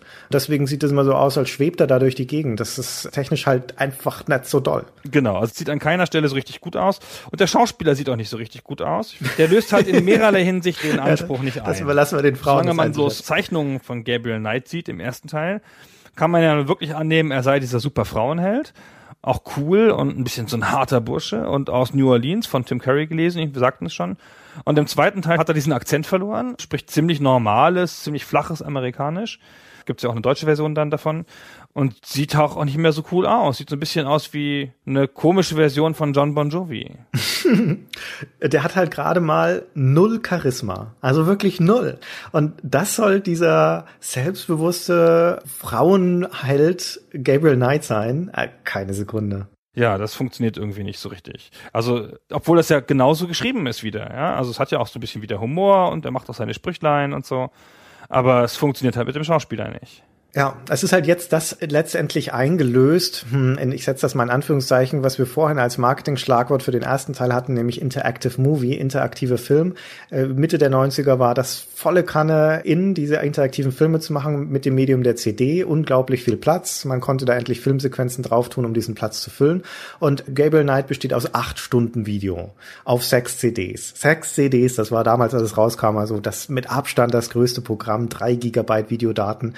Und es funktioniert im Kern aber noch wie ein Point-and-Click-Adventure. Also du hast deine statischen Räume, die du vorhin beschrieben hast, mit diesen Fotos, vor denen der rumläuft, du klickst Dinge an, du nimmst Sachen mit und so weiter. Aber jedes Mal, wenn er irgendwas tut, wird auf ein Video umgeblendet, wie dieser Schauspieler das macht. Und weil die viel Platz hatten und einen schlechten Cutter oder schlechten Regisseur, wird auch so eine banale Geschichte wie einen Schlüssel zum Beispiel aufzunehmen, heißt, dieser Gabriel Knight Darsteller starrt erstmal fünf Sekunden den Gegenstand an, bedeutungsschwanger, um auch jetzt also die Fallhöhe für diese Tat zu schaffen dann nimmt er ihn, steckt ihn ein und schaut dann nochmal drei bis vier Sekunden lang in die Ferne. Vermutlich reflektierend, was er da gerade getan hat. Es ist unerträglich langsam, weil die Banalität dieser Taten da so hervorgehoben wird, dadurch wie die zelebriert werden, dass es eine ganz unfreiwillige Komik hat. Sie hatten halt den Platz, nicht? Und sie dachten sich, naja, ja. wenn ich den Schauspieler schon habe, dann muss er das auch machen. Da hat man damit halt ein bisschen was gefüllt. Sie hatten den Platz, aber keinen Plan. Ja, also es wäre ein besseres Spiel gewesen, wenn sie es als interaktiver Film verstanden hätten. Die wollten ein Spiel machen, das funktioniert wie ein interaktiver Film. Die hätten aber eher einen Film machen sollen, das ein bisschen funktioniert wie ein Spiel. Also die hätten es viel linearer machen sollen, viel mehr auf Video trimmen. Aber so wie es jetzt ist, ist es ein sehr unzähliger Bastard. Ja, weil sie halt das normale Sierra-Spielsystem, weil es ja wieder drin ist. Und dann ist es immer so ein bisschen ein Bruch. Manchmal wartet man ja auch einfach, bis man mal endlich wieder was machen kann. Hm. Ja, und in einem interaktiven Film, wo du halt dann nur an bestimmten Stellen Entscheidungen triffst, da ist das halt nicht so schlimm. Aber wenn du dann halt schon eh nicht so viele interaktive Sachen hast und die dann auch noch ständig unterbrochen werden durch Videos, ist es schon ganz schön gruselig. Ja. So, apropos eh, die Videos sind eh gruselig auf eine Art. also ganz unterschiedlich, ja, übrigens. Also, es fängt ja gleich an mit ganz viel Video am Anfang, setzt ja gleich die Stimmung, die Szene so. Der Gabriel Knight geht ja nach Deutschland zurück, sozusagen an den Ort seiner Vorfahren. Mhm. Auf die Ritterburg, Rittersberg, Ritter, Burg Ritter, sowas. Also seine, die, die Burg seiner Vorfahren. Und da lässt er sich nieder, um einen Roman zu schreiben. Und die Grace ist natürlich dabei. Zu dem Zeitpunkt noch nicht, da ist sie noch, noch in. Nee, ah, nee, die ist noch nicht dabei, stimmt. Die kommt erst später. Und dann sieht man dramatisch, wie ein kleines Mädchen von einem Wolf getötet wird. Und dann mhm. kommen die Dorfbewohner, oder Dorf, nee, die Dorfbewohner kommen zuerst und erzählen es dann. Und dann sieht man es dramatisch. Ja. Genau, dann kommen die Dorfbewohner in so einer Szene. Das ist sogar ganz lustig, weil das Spiel so ein bisschen weiß, dass das komisch wirkt. Die kommen dann so an, so als Gruppe Weißt die Leute, die an Graf Draculas Tür klopfen. So, der Bärtige, der Irre, der Schrank und er begrüßt sie sogar mit Where are your torches? Ja. Und die dann so, hä, was? Und dann erzählt der Älteste, also in der amerikanischen Version in sehr interessantem deutschen Akzent auf Englisch, erzählt dann halt diese Geschichte, dass das Mädchen getötet wurde und von einem Wolf und der Vater des Kindes steht dabei und die Mutter des Kindes sehr großartig. Die Mutter so die ganze Zeit so verschüchtert an den Vater gelehnt und der Vater so ganz stumpf, so ein schnurrbärtiger Typ, der immer auf den Boden guckt, so. Und das ist halt der Huber Sepp oder der, keine Ahnung, jedenfalls Sepp heißt er. Äh, natürlich heißt er Sepp, spielt ja in München. Oder bei München. Und in München dann auch, ja. Und dann später in München, genau. Aber der, der Hof vom Huber Sepp, ne, der liegt halt just outside of Munich, sagt das Spiel. Ja. Genau. Und dann, der kommt nur einmal ganz kurz in eine Sprechrolle, als er dann sagt, dass er dann diesen Wolf gesehen hat, dass er groß war und äh, unmenschliche Augen hatte oder sowas, oder menschliche Augen. Und dass er deswegen glaubt, es sei ein Werwolf. Und der Gabriel Knight reagiert so, wie jeder reagieren würde. Es ist nur ganz nett so. Hm. So mit, was? Und habt ihr die Polizei verständigt? Ist alles okay mit euch? Ja, muss das denn sein? Und wieso ich? Das ist noch ganz cool. Und es hat eine ganz coole komische Szene, als er dann sagt, der, der Dorfälteste, der da spricht, die sehen auch alle, also sind doch keine Deutschen wieder, aber gut. So sehen wir doch nicht aus, habe ich immer gedacht, als ich das gespielt habe. In Bayern, keine Deutschen. Ja, ja, Bayern, genau. Der sagt dann, ja, und das Tier hat ja noch einen Teil des Kindes mitgerissen. Also hat das Kind dann verschleppt oder vielleicht auch nur den Kopf oder irgendwas. Das wird am Anfang nicht so ganz klar sofort. Und dann schluchzt die Mutter so auf und der Vater begrunzt so und dann sagt er so ins Off, in der amerikanischen Version in reinem Deutsch, sie ist schnell gestorben. Macht mir nicht so. Was ja so null Trost ist in so einer Situation. genau. Aber geil, es war cool auf Deutsch, es war so ein Wegwerfgag, den Amerikaner ja nicht verstanden haben. Wenn man das so als Trash-Ding nimmt und es das nicht an manchen Stellen auch ein bisschen zu ernst nehmen würde, wäre es halt sehr lustig gewesen. Sprache ist sowieso eine interessante Geschichte in diesem Spiel, weil ja Gabriel Knight, wie du schon gesagt hast, nach Deutschland in ein fremdes Land kommt und er spricht die Sprache nicht und alle drumherum sprechen aber Deutsch. Nun ist es so, dass die meisten Hauptfiguren in dem Spiel, äh, die ganzen Schauspieler in der Originalversion mit Amerikanern besetzt sind. Das heißt, die sprechen dann, wenn sie Deutsch im Spiel sprechen, mit einem amerikanischen Akzent Deutsch in der englischen Version. Und es dreht sich an mehreren Stellen des Spiels dann auch um Verständigungsschwierigkeiten. Gabriel Knight spricht kein Deutsch. Einige von den Figuren, also zum Beispiel in der Polizeistation, da sprechen die aber nur Deutsch und dann können die sich nicht miteinander verständigen. Und nun gibt's aber eine eingedeutschte Version davon. Das haben vermutlich auch die meisten hier in Deutschland gespielt, die deutsche Version. Nun geht ja das irgendwie ein bisschen verloren, wenn Gabriel Knight in der deutschen Version perfekt Deutsch spricht, die anderen Leute aber auch. Das haben die dann auf etwas kuriose Art und Weise gelöst in der deutschen Version, indem sie sagen, Gabriel Knight spricht Hochdeutsch und versteht auch nur Hochdeutsch und die ganzen anderen Leute sprechen Bayerisch in dem Spiel. Und Bayerisch ist dann ein Dialekt, den man nicht versteht. wenn man Hochdeutsch spricht. Und da gibt's aber ganz nette Szenen. Hier als Beispiel spielen wir mal ein, wie das klingt, als Gabriel Knight an der Polizeistation in München ankommt, in einer Polizeiwache und den Kommissar sprechen möchte. Und aber nur so einen Lakaien dann vorfindet und dem versucht er verständlich zu machen, was er möchte. Das ist sogar ganz witzig. Mal reinhören. Guten Tag. Sind Sie hier der Chef von Ganze? Na, der bin ich leider nicht. Ja, das war schön. Also, was willst du denn von mir? Na, super. Äh, Leber? Kriminalkommissar Leber? Äh, ist der hier? Kommissar Leber? Und was wollen Sie von dem, wenn ich fragen darf? Ist der schwerhörig oder was? Wer Sie sind? Was? Ich? Oh, ja. ich. Richtig. Na endlich. Autor. Verstehen Sie? Bücher. Das bin ich. Bücher. Ich. Ja. Kommissar Leber, bitte. Sie, da möchte noch einer Bücher verkaufen. Tut mir leid, unser Kommissar Leber lässt einen ausrichten, er hat schon ein Buch. Und ein anderes braucht er nicht. Ja, und es ist natürlich ein bisschen kurios, aber es ist nicht unbedingt schlecht. Na, die deutsche Version ist sowieso gut gemacht, muss man sagen, von dem Spiel. Aber sie fügt dem unfreiwilligen Humor, an dem das Spiel schon echt reich ist, nochmal ein paar Sachen hinzu. Ja. Ach, und die haben sich schon viel Mühe gegeben. Also ich sagte ja schon, dass ich das nicht so toll fand, diese Fotografik so, aber die sind schon nach Deutschland gefahren und haben sie da geschossen. Ja, also insofern ist das schon, also ein Produktionsaufwand für so ein Spiel, das ist gar nicht so schlecht. Also es ist wieder ein, ein, relativ episches Spiel. Es geht dann um die bayerische Geschichte, es geht um König Ludwig, es geht um Wagner. Also die Produktionswerte waren schon beeindruckend bei dem Spiel. Das gipfelt dann darin, dass eine neu gefundene Oper von Wagner uraufgeführt wird in München. Und Teile dieser Oper hat der Komponist, der Robert Holmes, der dann später übrigens auch der Ehemann von Jane Jensen geworden ist, hat er dann neu komponiert. Also Opernkomposition, Libretto und das haben sie dann auch mit Opernsängern eingespielt. Ja, ein kleiner Ausschnitt davon klingt das dann so.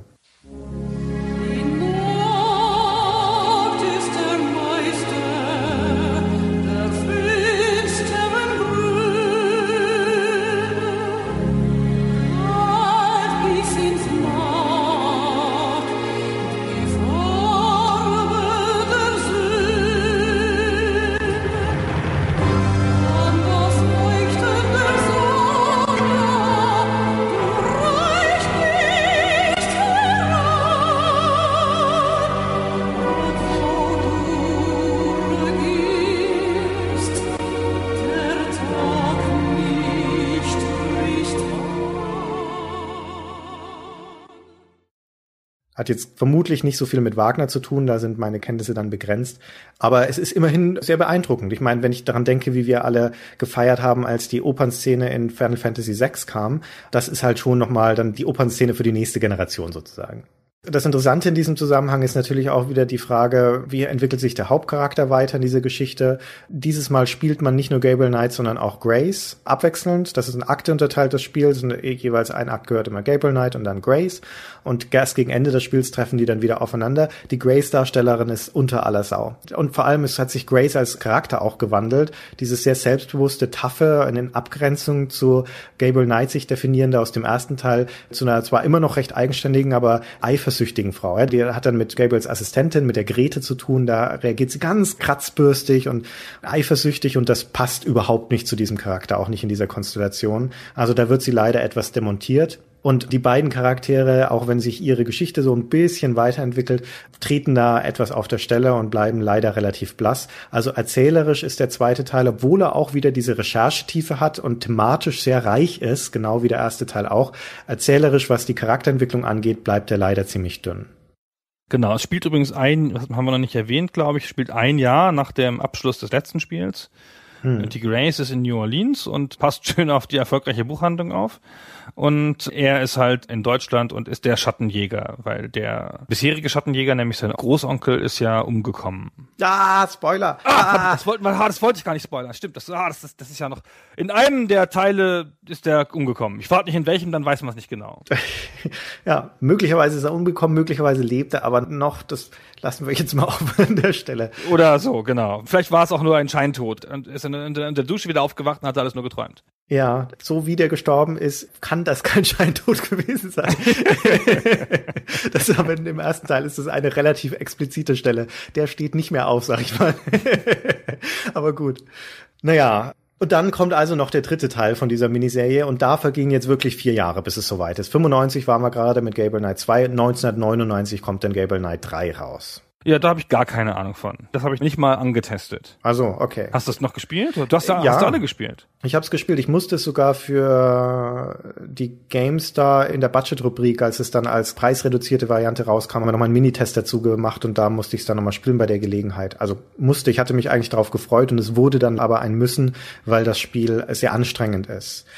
Das Interessanteste an dieser Serie Gabriel Knight in technischer Hinsicht ist, dass die in den 90er Jahren volle Kanne alles mitgenommen haben, was gerade Trend war. Mit dem ersten Teil noch klassisches Point-and-Click, 2D-Pixel-Grafik, aber schon Vertonung auf CD. Mit dem zweiten Teil dann interaktiver Film, massenhaft Videoaufnahmen, wir haben es ja schon gesagt, also von vorne bis hinten alles runtergefilmt, was nur ging.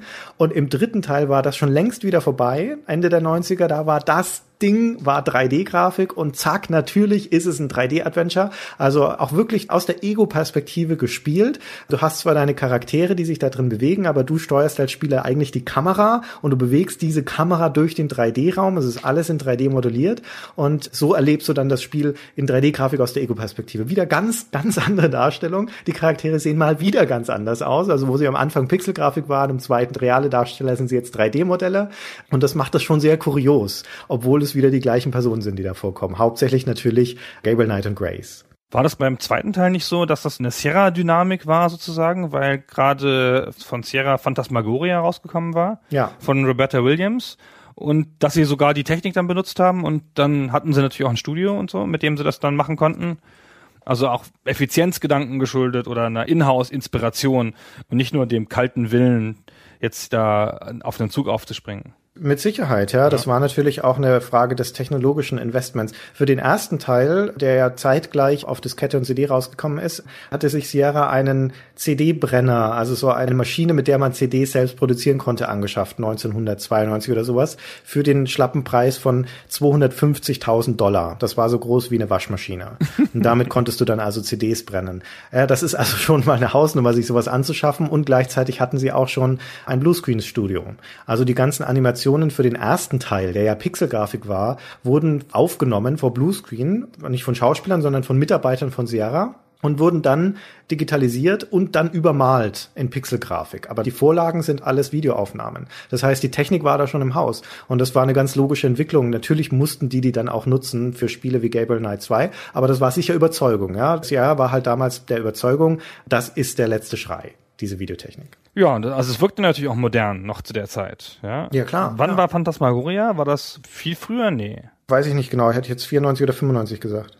Ja, auch so. Also Phantasmagoria war damals eine Sensation, fand ich. Ja. Das sah ja auch ziemlich anders aus, zum Guten wie im Schlechten. Das hatte halt sehr cleane, klare Render-Hintergründe, die ein bisschen sauberer aussahen als die Fotos in Gabriel Knight 2, die aber auch wo die Figuren noch unnatürlicher davor wirkten, ja, also was noch komischer war so. Das ist übrigens auch noch eine bemerkenswerte Sache, die man gerade im Zusammenhang auch mit Phantasmagoria sagen kann. Das war ja ein Horror-Adventure letztendlich. Also nicht nur ein Horror-Adventure, es war ein Splatter-Adventure. Und ich muss noch mal einen Schritt zurückgehen und sagen, die Jane Jensen hat jetzt auch in diesen ganzen Retrospektiven, die es zu Gabriel Knight gab, im Zuge von diesem Remake, von dieser 20th Anniversary Edition, hat sie noch mal gesagt, was das Besondere ihrer Meinung nach an Gabriel Knight war, nämlich, dass es eines der ersten gruseligen, dramatischen Adventures gewesen wäre, die jemals gemacht wurden. Und das ist Bullshit, meiner Meinung nach. Die Adventures haben zu dem Zeitpunkt schon eine reichhaltige Tradition von gruseligen Sachen, schon von Infocom-Zeiten, The Lurking Horror, A Personal Nightmare von Horrorsoft, aber auch Sierra hat die Manhunter-Serie zum Beispiel, die schon sehr explizit ist, oder Colonel's Bequest ist auch ein gruseliges Spiel. Also das ist es nicht. Aber das Interessante ist, dass die gruseligen Spiele, und Gable Knight ist ohne Zweifel ein gruseliges Spiel, die Sierra gemacht hat, überwiegend von Frauen kamen. Nämlich das Phantasmagoria, das ein echt explizites Blätterding ist, da sind grausige Horrorfilmszenen zu sehen und auch expliziter Sex übrigens, stammt von Roberta Williams, also von der King's Quest Märchentante und Colonel's Bequest, was eine Krimiserie ist mit vielen Morden und sowas, auch von ihr. Und das Gable Knight stammt von Jane Jensen. Also bei Sierra erstens hatten die starke Frauen, die als Designerinnen, als Führungskräfte da tätig waren. Und zweitens haben die auch noch ganz schön raues Zeug gemacht. Auch in Gable Knight gibt es explizite Szenen, da gibt es ganz blutige Kämpfe zum Beispiel und ähm, der kann auch sterben, Gable Knight, also der kann mal der Kopf zerplatzt werden und sowas. Und es gibt nackte Brüste in dem Spiel, was ja für amerikanische Spieler auch jener Zeit auch keine Selbstverständlichkeit war. Was erstaunlich ist, das stimmt. Als ich Phantasmagoria das erste Mal gespielt habe, das war im Spieleladen, wo ich damals gearbeitet habe. Ich habe den ja schon ein, zwei Mal erwähnt. Da haben wir das halt so getestet, weil es gerade ruhig war und keine Leute im Laden war. Und es war ab 18. So, und der Kollege freute sich schon voll, er spielt ab 18, super, da sieht man alles, Gunnar, alles. Dann läuft man ein bisschen rum und ist aber nicht viel zu sehen, ehrlich gesagt, ja. Am Anfang ist auch noch kein Splatter und so. Und dann geht die Frau aufs Klo. Und dann geht halt die Klotür zu. Und der Kollege war so enttäuscht, weil er dann nicht zugucken konnte, wie sie aufs Klo geht. Das ist doch ein 18er-Spiel, warum zeigen sie das nicht? Ich stand da wie der Ochs vorm Berg. Ich dachte so, was, warum, was, wo bin ich hier? Wir machen das wieder aus, komm. Nicht, dass uns jemand dabei sieht. Und er war dann so wirklich enttäuscht, dass in einem 18er-Spiel die Klo-Szenen nicht gezeigt werden. Das war seine Definition von einem 18er-Spiel. Traurig, ja. Ja, das war mich schwer verstört fürs ganze Leben, so. Aber gut. Dass man der Frau nicht, also das ist ja wirklich, das muss ein Fetisch sein, Frauen beim Pinkeln zu sehen. Ja, ja. komisch nicht. War ja sonst alles zu sehen in dem Spiel, aber das nun ja, nicht. Das nun nicht, ja, genau. Ja, na gut. Ich musste das mal mit jemandem teilen. In dieser intimen Atmosphäre hier in unserem Podcast. Ich habe das noch nie jemandem erzählt. Das ist ganz, das hat mich schwer schockiert. Da fällt mir gerade ein, dass es erstaunlich viele Spiele gibt, in denen man auf die Toilette gehen kann. Mhm. Das Badezimmer oder die Toilette ist ja auch ein ganz klassischer Adventure-Schauplatz. Also gerade in so gegenwärtigen Spielen. Und da kannst du dann mit deinem Charakter auch draufgehen auf die Toilette. Und dann wird's manchmal wird's verpixelt, manchmal macht die Tür zu, manchmal siehst du ihn aber auch Larry zum Beispiel, na ist ja logisch bei dem Spiel, den siehst du dann da auch hocken auf der Toilette. Es gibt doch ganz früh noch aus der Tradition des Dungeon-Bauens in D&D, in den Pen-and-Paper-Rollenspielen, wurde einem immer gesagt früher als Dungeon Master, dass man die Klos nicht vergessen soll in den Dungeons. Weil wo sollen denn die Orks hingehen? Ja, alle denken sich nur Dungeons aus mit Schätzen und Monstern. Und aber die Orks, wenn die da wirklich wohnen, dann müssen die doch aufs Klo gehen. Und das kriegt man dann irgendwie so rein. Vielleicht, das war ja schon viele Jahre vorher. Vielleicht ist das so ein Auswuchs davon, ja, dass man halt denkt, okay, ich muss das realistisch bauen. Jeder noch so bescheuerte Ort muss auch ein Klo haben. Und dann muss der Charakter natürlich auch draufgehen können, wenn es schon so ist. Ich glaube, das macht Charaktere einfach menschlich. Das sind ja so Grundbedürfnisse. Das ist eine kurze Ruhepause inmitten des Sturms, einmal schnell eine Sekunde pinkeln gehen. Ich finde das voll bescheuert in Spielen. Ich finde das voll doof. Also auch so in Duke Nukem oder so, wo man das halt dann explizit da auch aufs Klo gehen konnte und sich da im Spiegel angucken konnte und solche Sachen. Ich finde das voll blöd. Das hat überhaupt nichts in solchen Spielen zu suchen. Passt auch gar nicht, weil es ja auch nichts mit der realen Situation zu tun hat wenn das Spiel dann auch noch ein, sagen wir mal, ein Harndrang-System hätte, ja, in dem dann nach Flüssigkeitsaufnahme und so dann man zu bestimmten Zeiten darauf achten muss, dass man da hinkommt.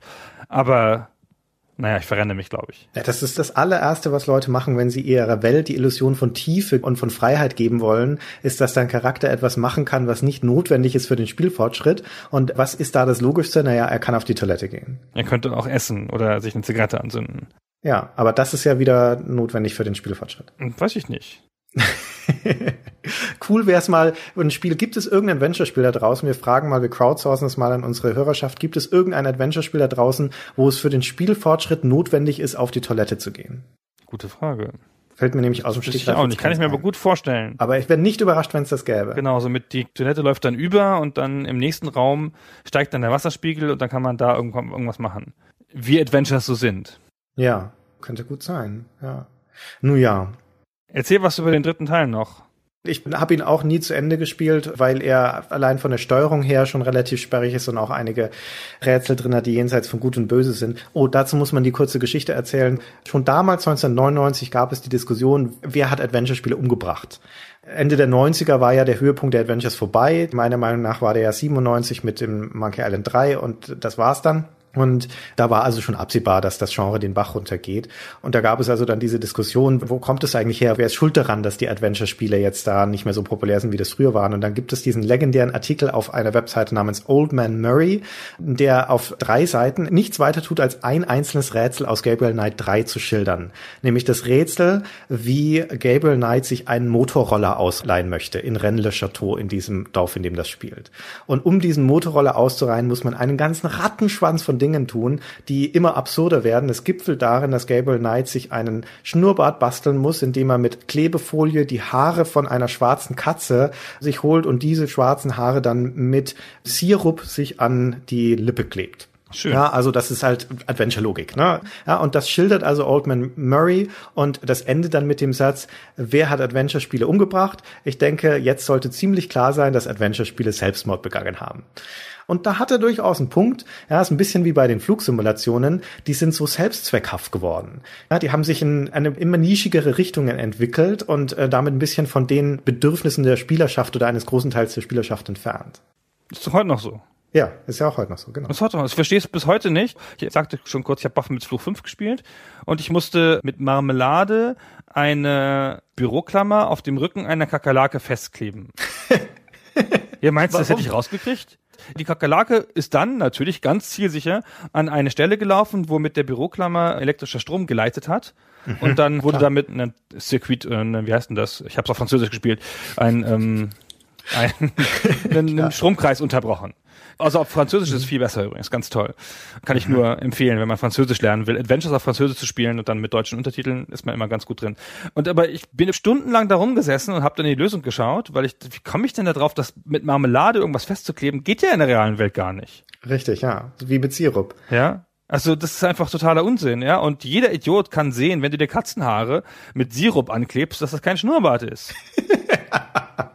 ja? ja. Genau. Und das ist doch aber auch zu vermeiden. Man kann doch sinnvolle Adventure-Rätsel machen und es gelingt ja auch oft in Adventure so. Die Spiele haben ja dann halt 25 schwachsinnige und 10 gute Rätsel und das müssten sie doch aber wissen, welche Rätsel gut sind und welche nicht. Hm. Ja, verstehe das nicht. Ich habe dann hinterher gelesen, dass das ein Rätsel war, das eigentlich nicht so geplant war. Das sollte irgendwie eine andere Lösung haben, die aber technisch zu kompliziert umsetzbar war. Und dementsprechend hätte sich dann der Producer des Spiels diese Lösung ausgedacht. Die wäre gar nicht von Jane Jensen gekommen. Und die haben sie dann last minute eingebaut. Das mag jetzt vielleicht eine Legende sein. Ist auch wurscht. Letztendlich ist das Rätsel halt so reingekommen. Aber die Entwicklungsgeschichte von Gabriel Knight 3 ist eher eine ganz dramatische und traurige. Da gibt es ein sehr gutes Postmortem auf Gamasutra dazu. Sehr lesenswert. Das war vier Jahre in der Entwicklung und zwei Jahre davon waren mehr oder weniger verschwendet. Zum einen, weil das Team schreckliche technische Entscheidungen getroffen hat, was diese 3D-Engine anging, die selbst gebaut war, also die das Team da selbst zusammengestöpselt hat. Und es hat hinten und vorne nicht richtig funktioniert. Und zum anderen, weil die Moral damals sehr schlecht war bei Sierra. Das war die Zeit, wo die Firma von Sendent aufgekauft wurde, von einer anderen Firma namens Sendent, die geführt wurde von einem Betrüger, kann man nicht anders nennen. Der ist dann auch im Gefängnis gelandet. Der hat das innerhalb kürzester Zeit in ein riesiges Schuldengrab verwandelt. Dann ist sie weiterverkauft worden an Havas Motors und das war also der Anfang vom langsamen Ende.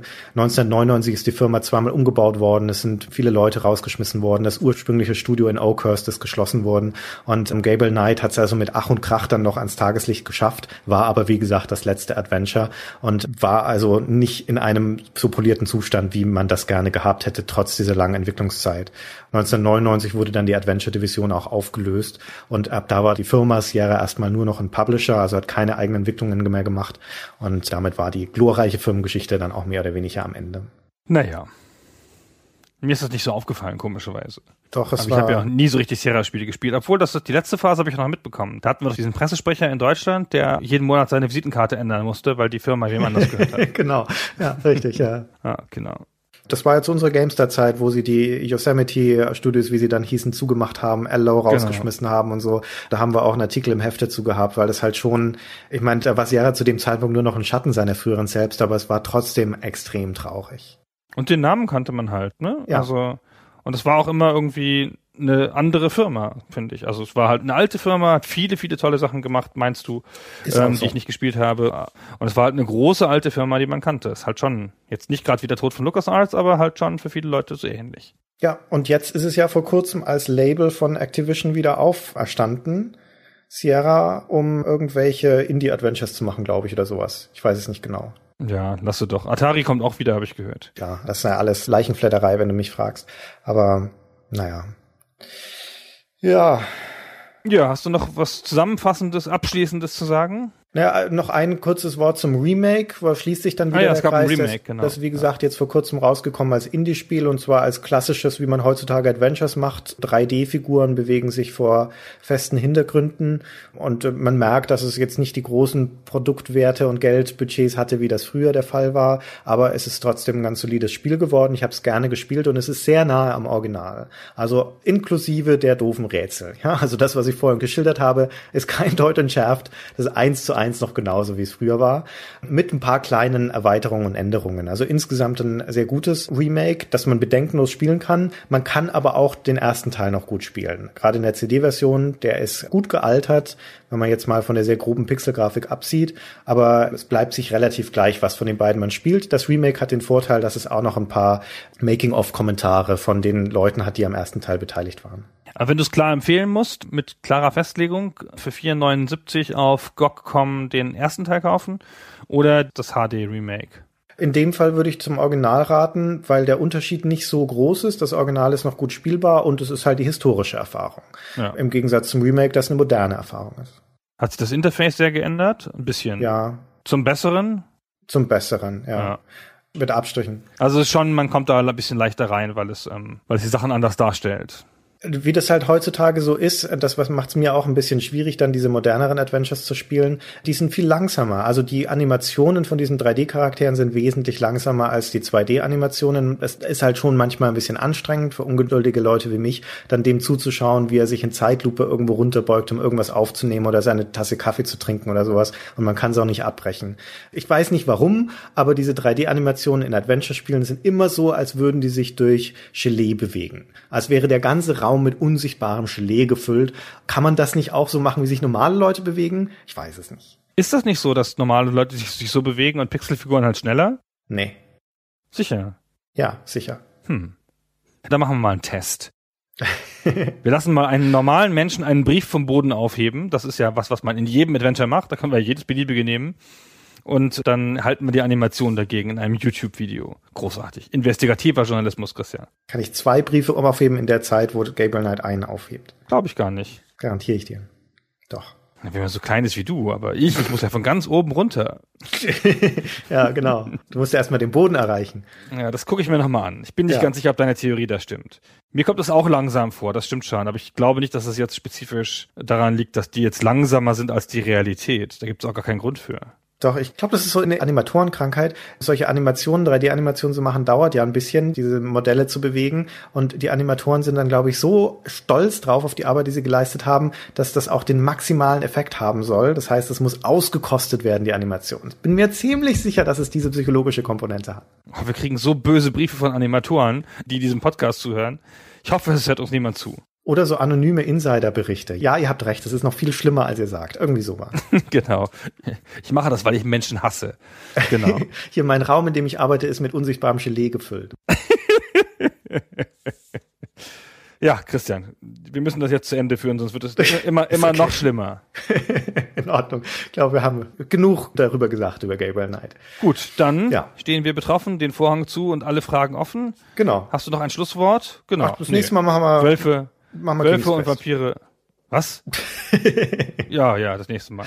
Ah, na gut. Auf jeden Fall machen wir wieder, schon bald wieder Sierra-Spiele. Ja. Wir könnten mal eine allgemeine Sierra-Folge machen, wo wir nicht über einzelne Spiele reden müssen.